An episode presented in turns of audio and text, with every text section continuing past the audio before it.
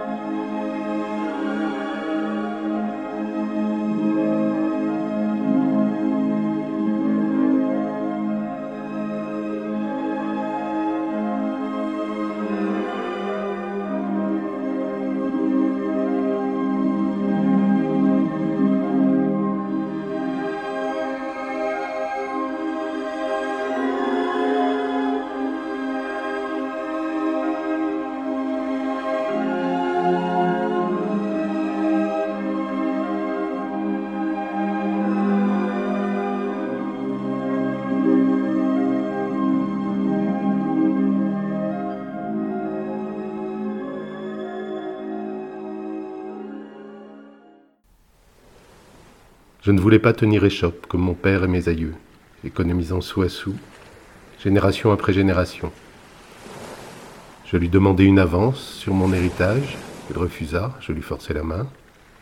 Mes frères se partageraient l'héritage, tandis qu'on penserait sans doute à une mort accidentelle. Pour ma part, j'embarquai pour les Indes, doté d'un petit capital.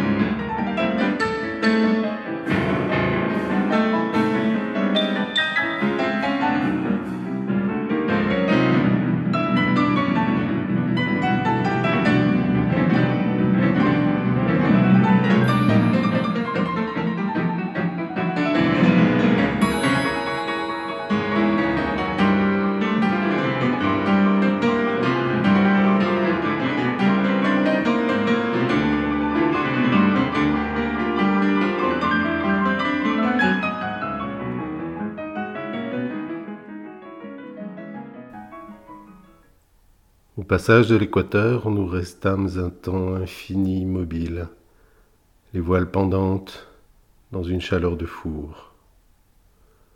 Renversé sur le bastingage, je scrutais la mer plate en quête du moindre signe annonçant le retour du vent, heure après heure. Il survint une nuit que je flottais dans une vague somnolence à défaut de la fraîcheur qui aurait permis de trouver le sommeil.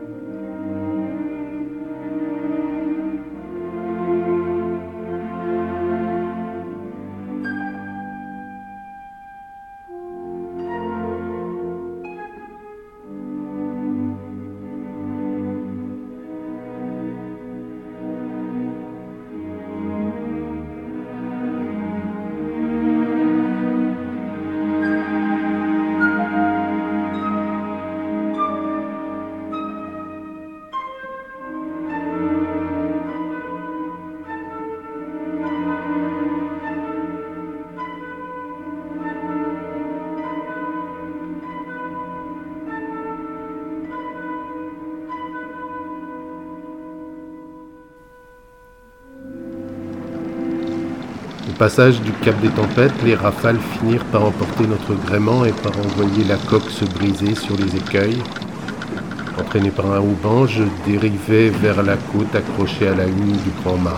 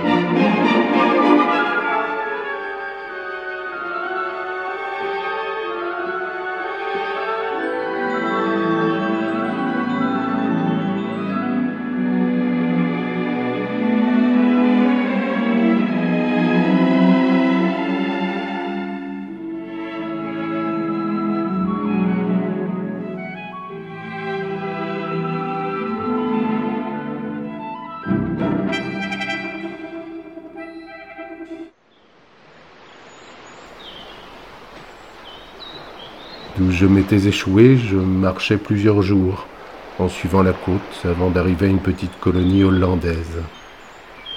Je fus regardé comme un quimbantou, en loques, crasseux et buriné. Je pus survivre en travaillant comme valet de ferme, à peine autorisé à dormir dans le fenil.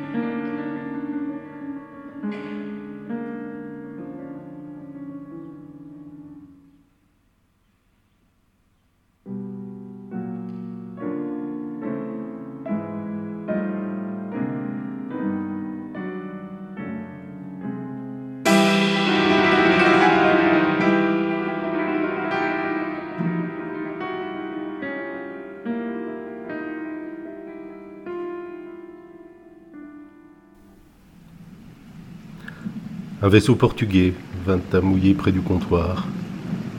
J'y voyais le moyen de mon évasion. Je n'avais plus d'argent pour payer ma traversée. J'essayais de me faire engager comme matelot, il n'en avait pas besoin. Resté à m'embarquer comme passager clandestin, il me jetterait peut-être à la mer, peut-être pas. Je fus pris le deuxième jour lorsque j'essayais de trouver à manger. Je ne fus pas jeté par-dessus bord. Je récurais le pont, les cabines des matelots, les gamelles. Je dormais sur un tas de cordages.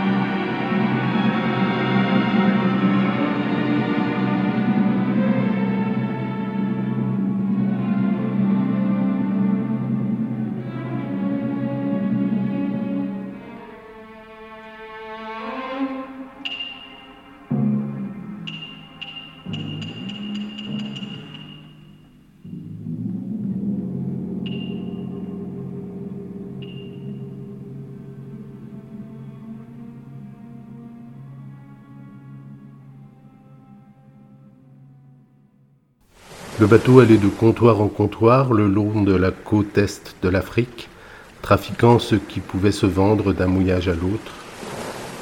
L'Inde était encore loin.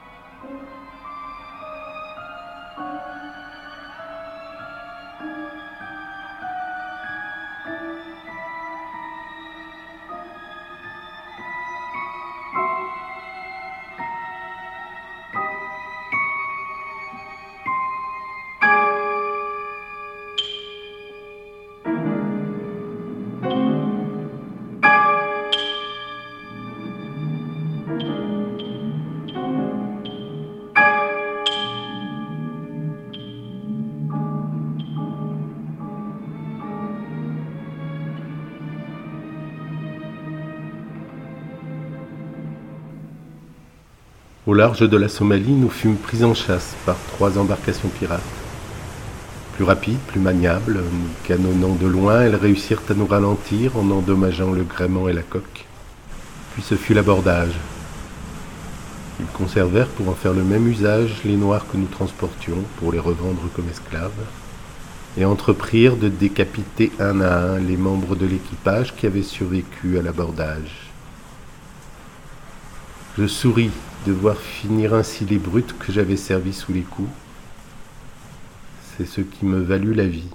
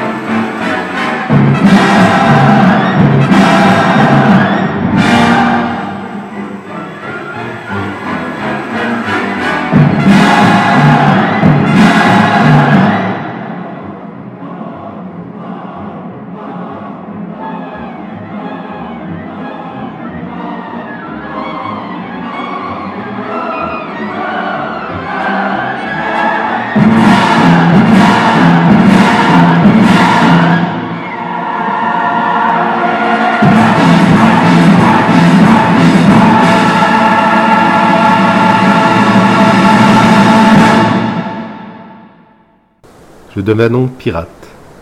Au début, ils me surveillèrent. Puis j'appris avec eux le métier de marin, l'arabe et le somali, et longtemps à croiser à la recherche d'une proie, la tension de l'assaut, le repos au port.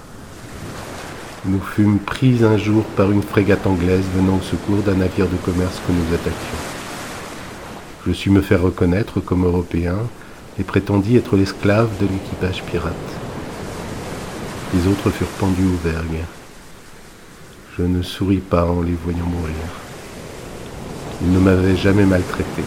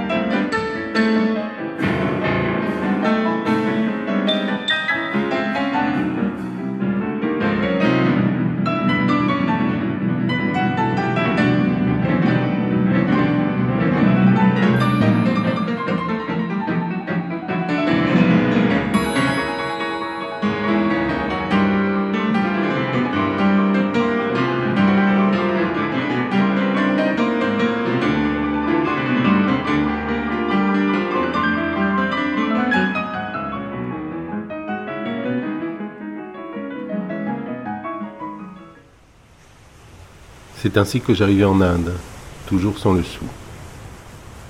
Je travaillais à charger et décharger les navires. Vint un baleinier, fortement endommagé.